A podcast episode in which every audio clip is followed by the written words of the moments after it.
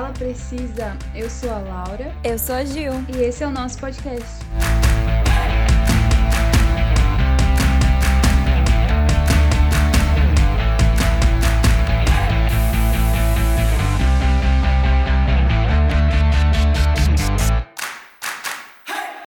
Girl Power é usado como termo para o poder feminino, independência e autossuficiência.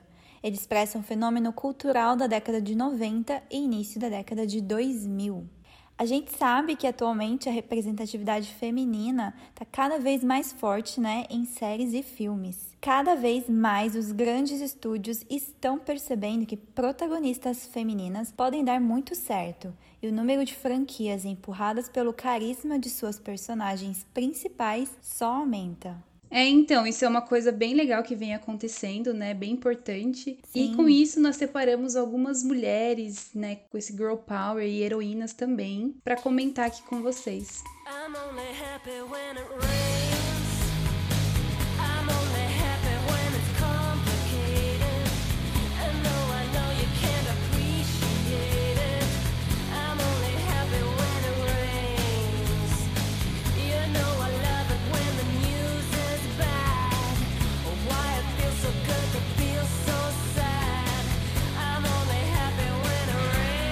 Primeira que eu escolhi foi a Capitã Marvel, foi a primeira heroína da Marvel a ter o filme solo. A personagem Carol Danvers estreou em Marvel Super Heroes 13 em março de 1968, como uma oficial da Força Aérea dos Estados Unidos e chefe de segurança de uma base militar restrita. Ela rapidamente chegou ao topo da sua classe da Força Aérea e foi recrutada para a inteligência militar, treinada como uma espiã. Participou de várias missões diferentes e trabalhou com outras figuras públicas, tais como Logan, que mais tarde seria o Wolverine, Benjamin Green, que mais tarde seria o Coisa, enquanto enfrentava outros, tais como Victor Creed, mais tarde Dentes de Sabre, e Natalia Shostakova, um dos codinomes da Natasha Romanoff, mais tarde Viúva Negra.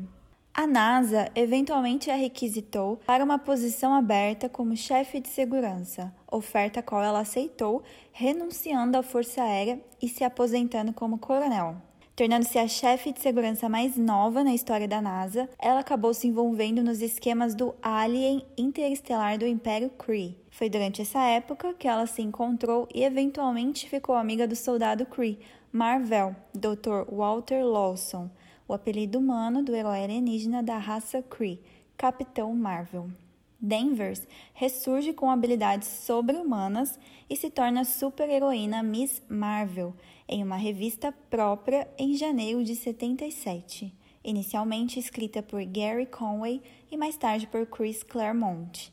Na série, é revelado que a exposição de energia da explosão de um dispositivo chamado Psyche Magnetron fez com que a estrutura genética de Danvers se fundisse com a do Capitão Marvel, transformando-a efetivamente em um híbrido humano Kree.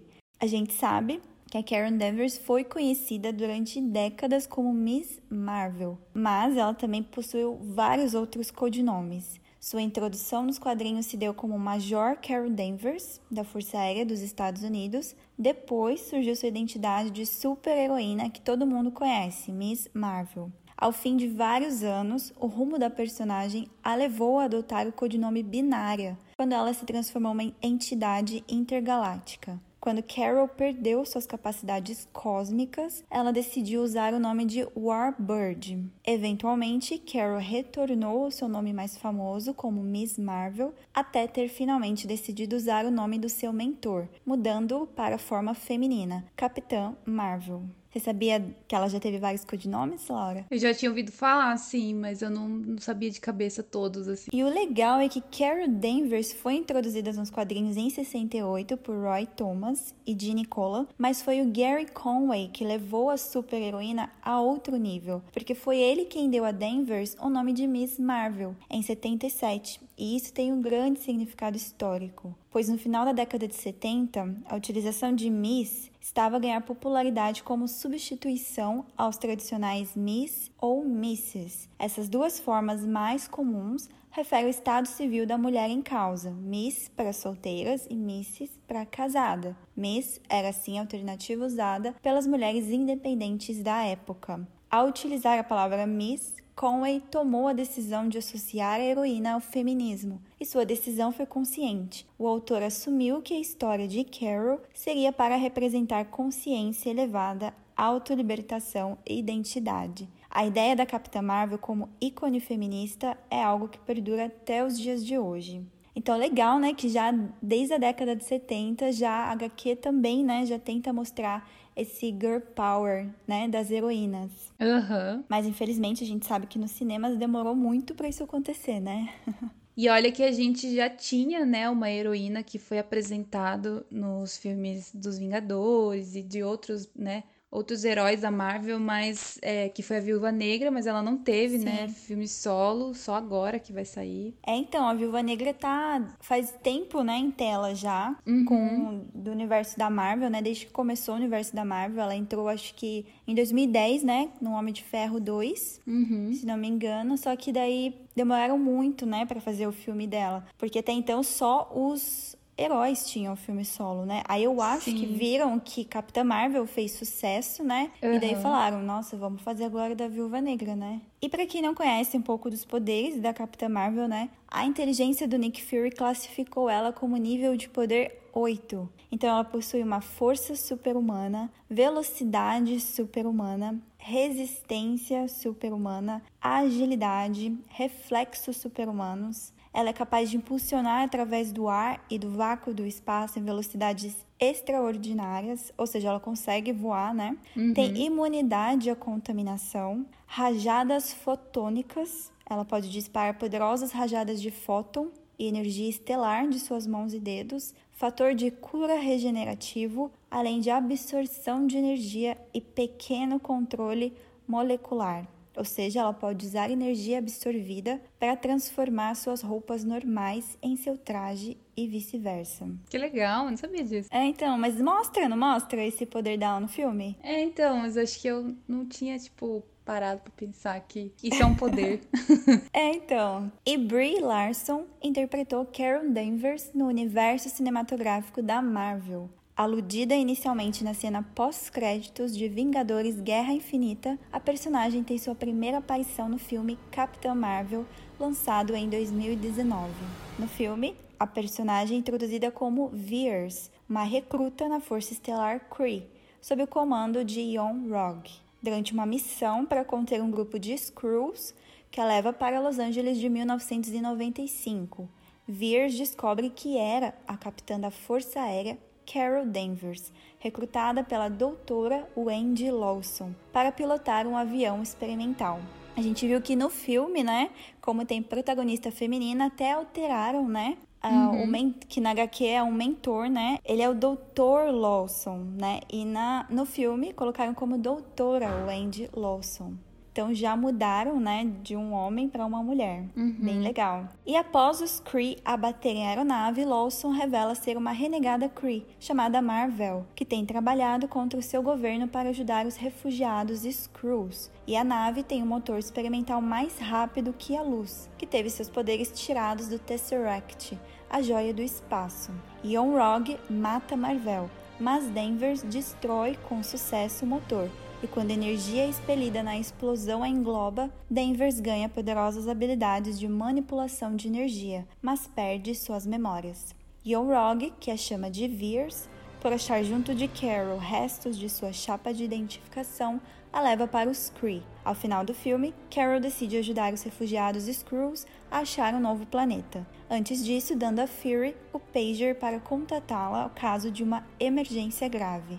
Fury se inspira em Danvers para propor a SHIELD o recrutamento de indivíduos excepcionais para juntos defender a Terra de ameaças não convencionais. E quando descobre que Danvers tinha o codinome Vingadora na Força Aérea, nomeia este protocolo como Iniciativa Vingadores. E daí a gente sabe que daí que veio o nome, né, dos uhum. Vingadores. é, então, foi bem legal ficar sabendo disso depois, né? Porque quando saiu o filme dos Vingadores, a gente até então não sabia, né? Sim, porque Várias já coisas. tem, né? É, então, já existia essa iniciativa, Vingadores, né? E também achei uma cena bem legal. É, então, uma outra protagonista bem forte que acabou ficando, né, como protagonista também nesse filme foi a amiga dela, né, que é a Maria Rambeau. Isso.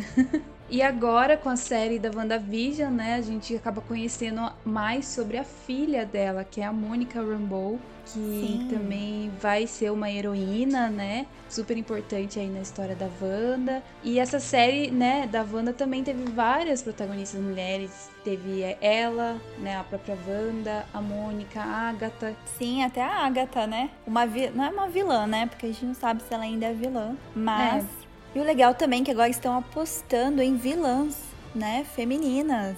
A gente já teve a notícia de que Capitã Marvel 2 vai ter uma vilã. E para quem ainda não viu Capitã Marvel e ficou interessado em assistir, além de outros, né, filmes que tem o Girl Power no universo cinematográfico da Marvel, os filmes estão disponíveis no Disney Plus. Princesa Mulan, também conhecida como Juan Mulan, né, devido ao seu sobrenome de família, é a protagonista do filme Mulan de 1998 e da sua sequência lançada em home video em 2020 no Disney Plus. Ela é inspirada na lendária Juan Mulan do poema chinês The Ballad of Mulan. Ela é uma jovem de 16 anos, filha de um antigo herói de guerra. Ela tem um rosto fino, branco e tem olhos castanho. Mulan é uma personagem típica dos papéis femininos dos filmes da Disney. Ela é corajosa, mas autossuficiente e não se concentra em casamento, e sim em ser uma guerreira. Ela não se encaixa com as expectativas de uma jovem chinesa da época, apesar de sua beleza. Ela é desajeitada, é bem tímida e também recatada. E do lar.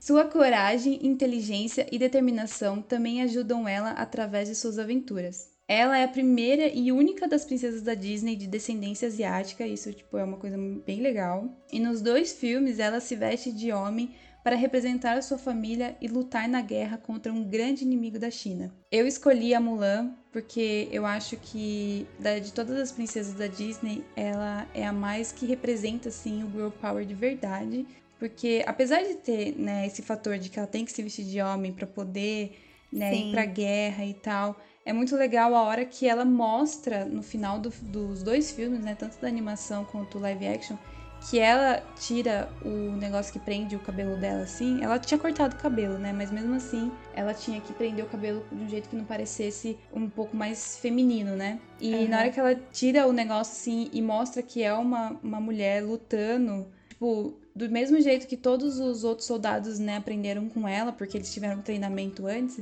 é tipo, é muito legal essa cena, porque mostra, né, os caras ficam assim, tipo, não sabem o que falar, não sabem onde enfiar a cara, e mostra ali, naquele momento, eu acho que mostra o girl power dela, sabe? E, assim, a Disney, ela vem colocando esse girl power nas, nas personagens, né, atuais, né, mais recente, porque as princesas originais, na minha opinião, elas não são, assim, exemplo de girl power, né?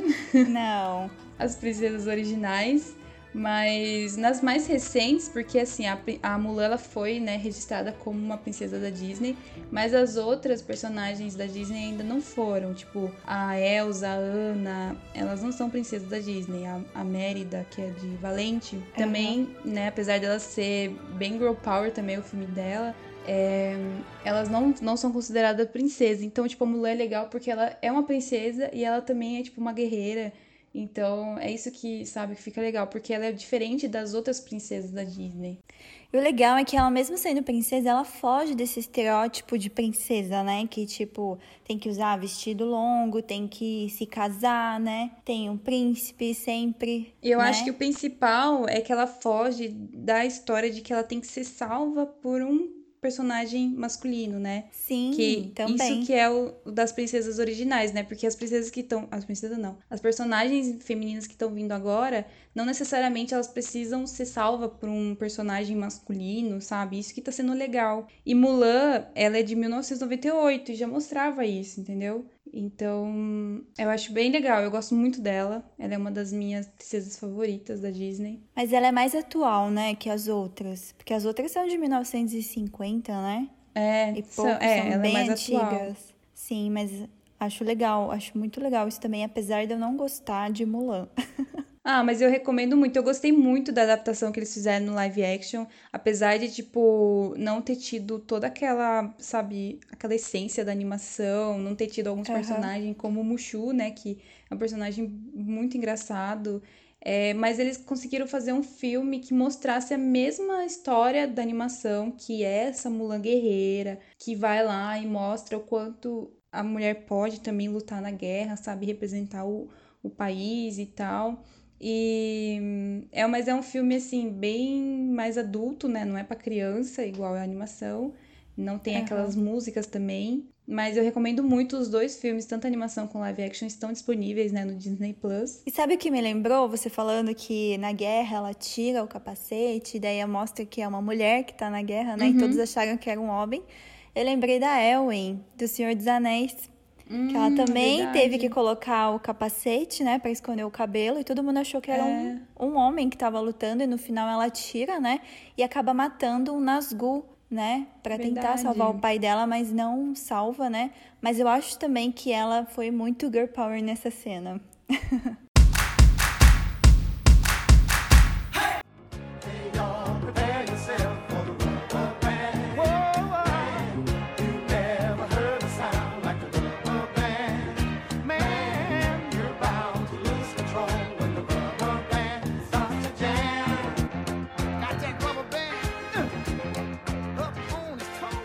Minha segunda escolha foi novamente uma super-heroína da Marvel, a Gamora. Criada por Jim Starlin, a personagem apareceu pela primeira vez em Strange Tales 180, em junho de 1975. Gamora é a filha adotiva de Thanos e a última de sua espécie. Ela já apareceu como interesse amoroso de Adam Warlock. Também já foi membro do grupo conhecido como Guarda do Infinito e hoje integra o grupo Guardiões da Galáxia. Gamora é a última de sua espécie, a Zen Woberi, que foram exterminados pelos Badum. No cronograma original, a espécie foi devastada pela Igreja Universal da Verdade. Thanos a encontrou quando criança e decidiu criá-la e usá-la futuramente como uma poderosa arma. Gamora foi altamente treinada por Thanos para destruir magos, uma versão alternativa má de Adam Warlock. Thanos lhe mostrou um pouco de humanidade apenas durante sua infância, mas Gamora sempre foi muito leal ao homem que prometeu a ela a oportunidade de vingar a morte de sua família. Ela se tornou muito hábil nas artes marciais, ganhando o apelido de a mulher mais mortal em toda a galáxia. Eventualmente, Magus foi derrotado, mas Thanos revelou-se uma ameaça ainda maior. Gamora, auxiliada por Capitão Marvel, Drax, o Destruidor e os Vingadores, tentou impedir Thanos de destruir toda a vida no universo. Ela por várias vezes tentou matar Thanos, mas ele a feriu mortalmente e destruiu a mente de Pip. Mais tarde, o Adam Warlock a encontrou e foi advertido dos planos de Thanos. Para evitar a morte de Gamora, Warlock decidiu usar uma das joias do infinito e absorveu sua alma para a gema da alma. Assim, seu espírito se reuniu com um de seus amigos no mundo das almas dentro da joia do infinito. Um tempo depois, Gamora foi aprisionada por magos quando ele havia forjado sua morte e de vários outros guardiões. Logo, ela foi resgatada e convidada por Star-Lord para integrar os Guardiões da Galáxia. Mais tarde, ela viajou para a Terra junto dos outros Guardiões para ajudar os Vingadores contra Thanos. Zoe Saldana interpretou Gamora no universo cinematográfico da Marvel. Falando em Zoe, é, eu gosto muito dessa atriz. Ela, tipo, sempre representou muito esse girl power. Tem um Sim. filme que ela fez que chama Colombiana, não sei se você já assistiu. Não, esse eu não assisti ainda. É um filme muito bom, muito bom dela, que ela também, ela quer vingar a morte dos pais dela, né? E com a ajuda do tio, assim, e tipo, ela é, ela é uma, não sei o que que ela é, na verdade, eu não lembro. Mas ela luta muito bem, sabe? Acho que o tio dela Aham. treinou ela, se não me engano. Ela é muito boa em todas as artes marciais, assim, e tal. E também é boa com arma, essas coisas assim. Meu, é muito bom esse filme, recomendo muito dela. Ela é tipo uma Gamora da Terra. É, então, é como se fosse isso. Então, quando eu vi a personagem Guardiões da Galáxia, a gente acha que, tipo, ela é só mais uma um ser lá, né? De outra galáxia, do espaço, que luta e só, né? Não tem nada demais. Porque até então ela não tem poder, né? Essas coisas, né? É, e a gente pensa que ela é só mais uma personagem que vai se juntar com o grupo, né? Porque até então o principal era o, O Star-Lord. o Star-Lord. Peter. É. Só que ela se torna tão protagonista quanto ele, né? O filme começa introduzindo ele, mostrando a história de vida dele e tal. E como o resto da galera entra, né, pro Guardiões da Galáxia. Como ele Aham. conhece, né, todo mundo lá na prisão. Mas, meu, ela se torna uma pessoa muito, muito importante. Ela, aquela irmã dela também, que é A Nebulosa. a Nebulosa. É, então, tipo, as duas acabam se tornando uma das mais tipo, personagens importantes, assim, da trama, né, que envolve os Guardiões da Galáxia e tal. E ela, tipo, também é bem guerreira, assim, tanto que quando aparece a outra Gamora, né, que é, tipo, a que é do passado, e ela conhece o, o Peter Quill lá do futuro, que já tava namorando ela, tipo, ele vai tentar falar com ela, ela pega e torce o pulso dele, assim, tipo, o que você tá fazendo, seu louco, sabe? Né, sim. É, então, e a gente descobre também que ela tem um papel muito importante nos filmes dos Vingadores, né? Ainda mais Aham. por ela ser filha do maior vilão, né? Daquela fase da Marvel, É. do Thanos. E ainda por causa dela que ele conseguiu a joia da, da alma, né? É, Teve que sacrificar ela, né? Infelizmente, teve um final triste. E a Gamora, né? Como eu falei, a gente sempre achou que ela não tinha, né? Poderes, mas ela tem uma força sobre-humana. Ela possui uma grande força, o que a torna consideravelmente mais forte que o melhor atleta humano. Tem uma resistência também sobre-humana, né? Sua musculatura gera menos toxinas do que a musculatura de um ser humano durante atividades físicas. Então, ela pode se exercer fisicamente com esforço máximo durante várias horas antes de começar a se cansar. Tem agilidade sobre-humana, seus reflexos também são muito bons, além de ter velocidade, durabilidade sobre-humana. Os tecidos corporais dela são muito mais duros e resistentes a lesões do que de um ser humano. Tem fator de cura acelerado também. E invisibilidade. Ela possui um fator que lhe permite camuflar-se no meio da sociedade. Eu acho que isso não foi mostrado ainda nos filmes, né? é, Acho que seria legal explorar um pouco mais a Gamora, né? A gente não sabe o que vai acontecer no Guardiões da Galáxia 3, né? A gente sabe que a Gamora se perdeu, né? Depois do Ultimato. Não sabemos o que aconteceu com ela. Provavelmente os Guardiões vão tentar achar a Gamora no terceiro filme, né? E o Thor vai estar junto, provavelmente. uhum. Mas fica aí minha indicação dessa Girl Power, né? De outra galáxia, a Gamora. E os filmes que ela faz participação, né? Todos da Marvel, estão disponíveis no Disney Plus. Furiosa é uma personagem fictícia e uma das protagonistas do filme Mad Max Estrada da Fúria de 2015. Ela é uma capitã de guerra que comanda um dos grupos de Immortal Joe, que é um dos vilões, né, que acaba virando vilão desse filme. Aham. E daí ela acaba se voltando contra, né? é, contra ele, o Joey, no fim, pra libertar as cinco esposas, né? Que são chamadas, elas são chamadas assim. Que são as cinco mulheres virgens que sobraram e que são esposas desse Joe. Furiosa é considerada, então, uma heroína de ação feminista. Eu achei legal um comentário de um é, editor da The New York Post, né? Que é o Kyle Smith. Ele falou assim: ele declarou que a Furiosa era o verdadeiro personagem principal de Mad Max e não o Max, né? Que a gente acaba conhecendo a história dele. Por causa que ela é mais inteligente e mais adaptável do que o personagem masculino. Aí ele falou assim: a personagem da Charlize Theron, né, que é ela que faz a Furiosa, é forte,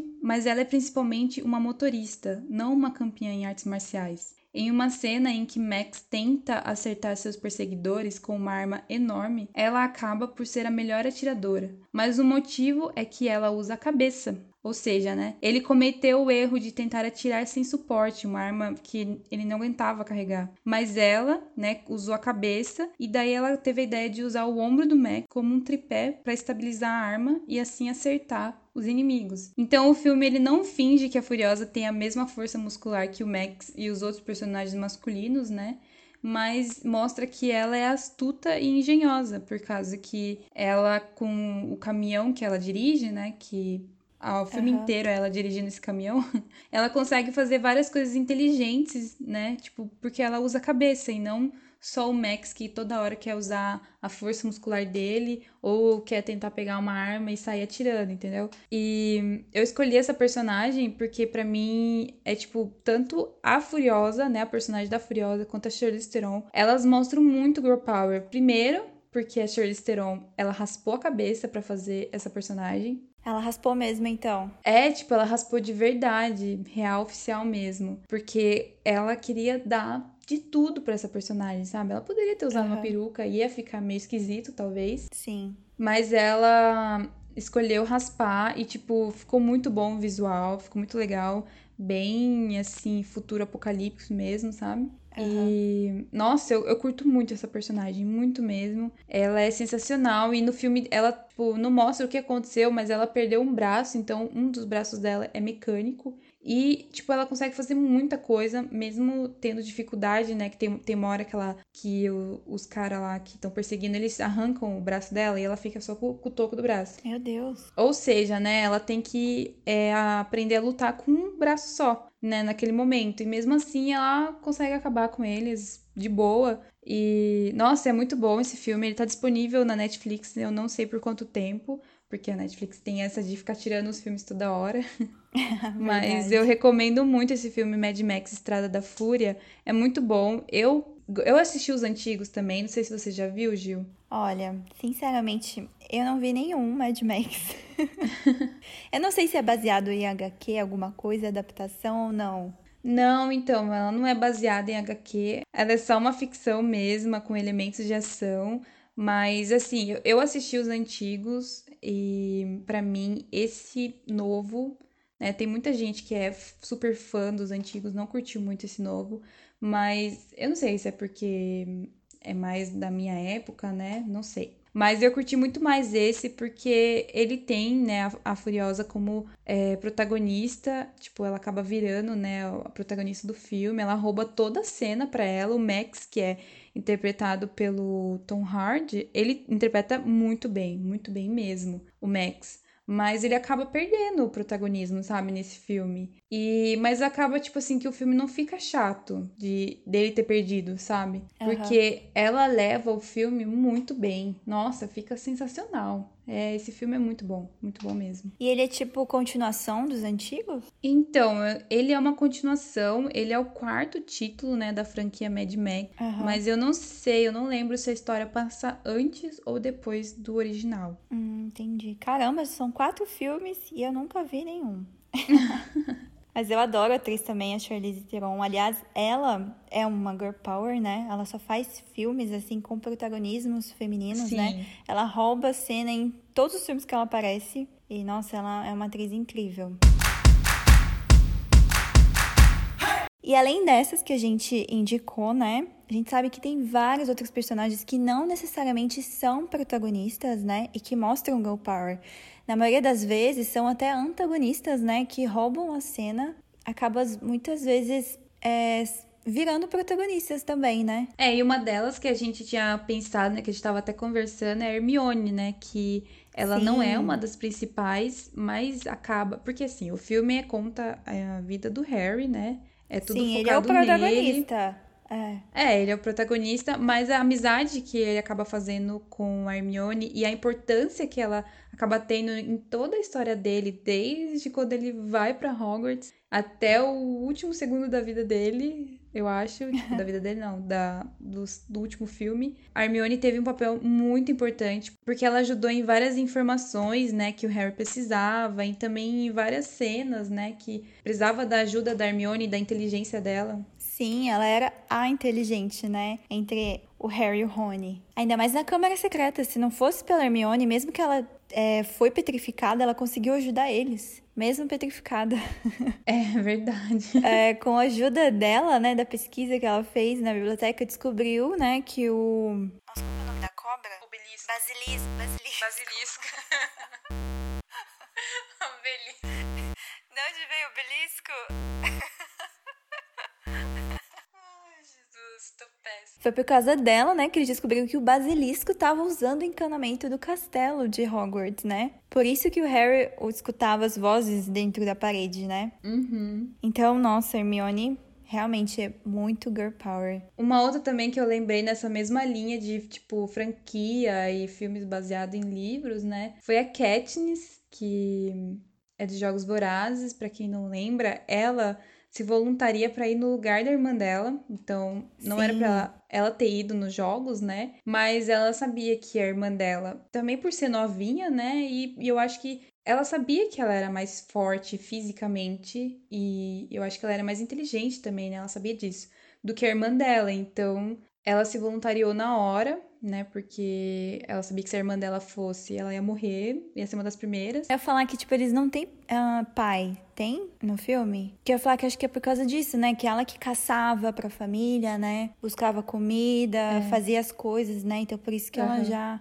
era mais acostumada, né? É, a, so a sobrevivência. E, e, nossa, ela né, mostra um girl power muito forte também, porque ela não aceita que homem nenhum lute por ela, que ajude ela. Ela que ajuda o Pita em todos os momentos. É muito difícil você ver a Katniss fraca, assim. Só Sim, quando verdade. pega alguma parte mais emocional dela, né? Uma parte mais pessoal, assim, que, que é a fraqueza dela. Mas fora isso, ela parece que não tem fraqueza, sabe? Ela é uma baita de uma heroína também. Ah, eu gosto bastante também de Jogos Vorazes. Na real, eu gosto só do primeiro. Uhum. eu lembro na época que estreou, tipo, meu Deus, né? Que história interessante, diferente de tudo que a gente já viu, mas sei lá, eu achei que ao decorrer dos filmes foi decaindo um pouco, ainda mais naquele final que eu não curti, da Última Esperança. Mas realmente ela representa muito, né, o feminismo nesse filme. Uhum. Oh, make me over.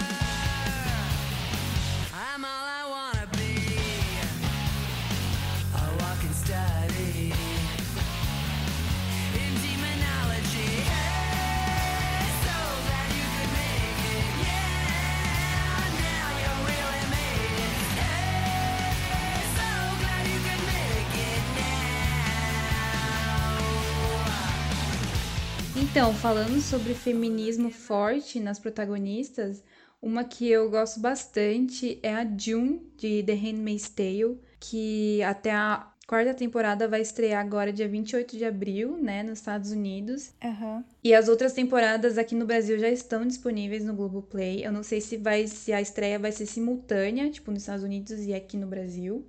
E, na minha opinião, eu acho que, tipo, toda mulher todo homem também, mas principalmente toda mulher deveria assistir essa série. Não precisa ler o livro, porque o livro é bem pesado. Eu li quando saiu a primeira temporada e é um livro assim que te deixa para baixo mesmo, sabe? É um livro bem triste, Caramba. que só acontece tragédia atrás de tragédia. A série mostra um ah, pouco disso também. Eu quero muito ler. Sim, a série é muito pesada. É, muito bom o livro. É, então, a série é bem pesada também, mas eles pegam bem leve, eu acho, sabe? Porque, Sério? Porque eles mostram é, também em outras partes, sabe? Quando eles mostram a parte do Canadá, é uma parte um pouco mais leve, assim, da série. Uhum. Mas, assim, no livro, você lendo, você não tem esperança nenhuma de que as coisas vão ficar... que as coisas vão melhorar. Mas só resumidamente, assim, The Handmaid's Tale, ela se passa nos dias atuais, né? Mas mostra um Estados Unidos comandado por homens, né? A gente aqui, tipo, nos, nos dias atuais, aqui no Brasil, a gente também tem o nosso país, né, é, comandado por um homem, mas a gente ainda tem a nossa liberdade de expressão, né? A gente pode falar o que a gente quer, a gente Sim. pode fazer as coisas, a gente tem as leis que estão ao nosso favor e tal, mas em The Handmaid's Tale, não, ela, não existe mais isso lá, lá nos Estados Unidos, né? Porque a história se passa lá nos Estados Unidos. Mas os homens, eles acabam, né, dominando e eles tiram total essas leis que ajudam as mulheres, eles tiram, né, uh, o direito das mulheres falarem, delas terem liberdade de expressão e tal, todas essas coisas. Então é uma coisa assim que é uma realidade assim que não tá tão longe da nossa, é isso que dá medo de quando você tá começando a ler esse livro, porque esse livro não é recente, esse livro é bem antigo. Verdade. E mas o jeito que a Margaret Atwood ela mostra pra gente essa realidade aí com homens no comando e é muito tenso e tipo a June, ela acaba se tornando um exemplo gigantesco de girl power, sabe? De poder feminino assim, porque ela luta de todas as maneiras, de todas as maneiras para proteger as filhas dela, né? E para proteger também outras mulheres. Sim, as aias, né? As outras aias e empregadas, né? Porque a mulher nessa série é só empregada, né? É, então, mas tem uma hora na série que ela tenta proteger até a mulher que é, a, a, tipo assim, como se fosse a dona dela, sabe? Que é a mulher para quem ela Sim. engravida e tal. E, tipo, nossa, eu tô muito ansiosa pra essa nova temporada. Eu também. Principalmente porque a última temporada terminou com a série literalmente pegando fogo. O negócio lá tava ficando louco. Bem isso. E a gente torcendo, né? Pra June, pra dar tudo certo. É, nossa, todo momento a gente, todas as temporadas, né, a gente torce pela June pra ela sair dos Estados Unidos e ela nunca consegue, ela sempre tem a chance, mas ela volta atrás porque ela ainda quer lutar pelas outras mulheres que ficaram lá. Sim, bem isso mesmo. É, ela poderia muito bem ter saído dos Estados Unidos faz muito tempo, só que ela não consegue, ela não consegue sair de lá e, e ver as outras mulheres, né, tipo, sofrendo e as amigas que ela acabou fazendo e tal. Nossa, essa série é muito importante, é muito importante mesmo. Então, ela só vai conseguir sair quando ela saber que todas saíram Aham, também, Sim. né? Só quando os Estados Unidos pegar fogo, explodir e todo mundo sair de lá. Todas as mulheres. Sim, aí ela sai. e tava, tava pensando aqui, sabe uma série que eu lembrei também, que mostra esse protagonismo? Na verdade, é uma série que eu não curti muito, mas mostra, né, uma mulher independente, que é a Jessica Jones. Ah, é verdade. Que é da Netflix, junto com a Marvel, não é da Marvel, agora é, né? Uhum. Mas na época que foi lançada, a Marvel não tinha os direitos da Jessica Jones, né? Então a Netflix fez também. Eu assisti a primeira temporada, acho que foram duas só, né? Porque foi cancelada. Não assisti a segunda, mas é um exemplo de protagonismo girl power. É, então, e nas HQs ela mostra bastante também, né, esse lado mais girl power aí e tal. Ela, porque ela é casada com o Luke Cage. Ah, é? Não sabia. Então, ela é casada com ele e, tipo, ela tem uma filha com ele. E a- é engraçado que a todo momento, assim, eles ficam meio que brigando, assim, pra ver quem que é o mais durão, quem que é o mais bravo, sabe? Ela faz parte dos defensores, né? Uhum. Ela e ele. Não sei se vão ser introduzidos em algum filme, né? Da Marvel, os defensores. Mas tem Jessica Jones, que tá disponível na Netflix. Uma outra série que eu assisti, não sei se você assistiu, mas fala do empoderamento, né? Feminino de uma mulher que foi uma das mais jovens a fazer fortuna por conta própria, que é a série Girl Boss. Já assistiu? Uhum, eu assisti, mas eu não terminei. Falta, tipo, alguns episódios. Porque eu gostei muito também dessa série. Nossa, eu amei essa série. Ela é baseada, né, na história real Aham. da Sofia Amoruso. Eu não conhecia até então, só conheci por causa da série mesmo. E ela é jovem, né, que decidiu customizar roupas que ela comprava em brechó, né? Comprava em lojas velhas, vendia na internet como vintage. E daí é bem legal, né? Porque ela virou multimilionária, essa mulher, né? E tem até um livro, acho que foi baseado no livro a série, né? Da história da vida dela. Sim, tem É, então, que começou a vender roupas no eBay. E, nossa, eu amo moda, essas coisas, né? E eu amei Girl Boss. O título já diz, né? Girl Boss, né? Uhum. Chefe. Então, também eu acho que é uma personagem, né? Uma série que retrata muito esse empoderamento feminino.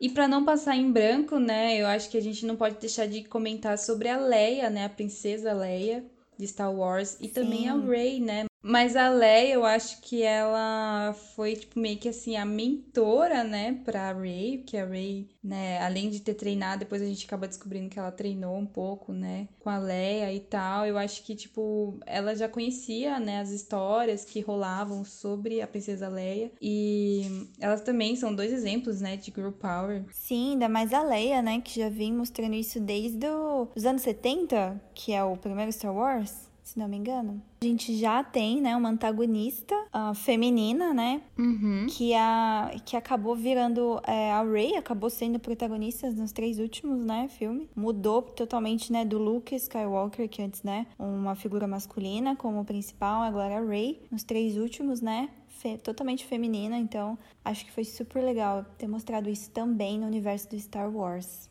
E é claro, a DC também não deixou passar o Girl Power, né, com Mulher Maravilha. É, então, e nesse último filme dela, que teve, né, uma vilã mulher também, com a Mulher Leopardo. Sim, tivemos uma vilã e um vilão, né? Dois. A DC até foi mais adiantada que a Marvel, né? Fazendo um filme solo, né? Com uma protagonista feminina, uma heroína feminina, né? A Mulher Maravilha. E achei muito legal isso. Tanto que eu considero Mulher Maravilha ainda, né? O primeiro como o melhor filme da DC até hoje. É, então, e a DC também teve uma série que acabou se perdendo, né, no meio do caminho, mas fez muito sucesso no começo, que foi Supergirl. Sim, verdade. A DC também apostou né, em várias séries com protagonistas femininas, né? E um dos exemplos é a série Stargirl, que teve uma temporada, não sei se vai ter mais temporadas, né? E a série Batwoman.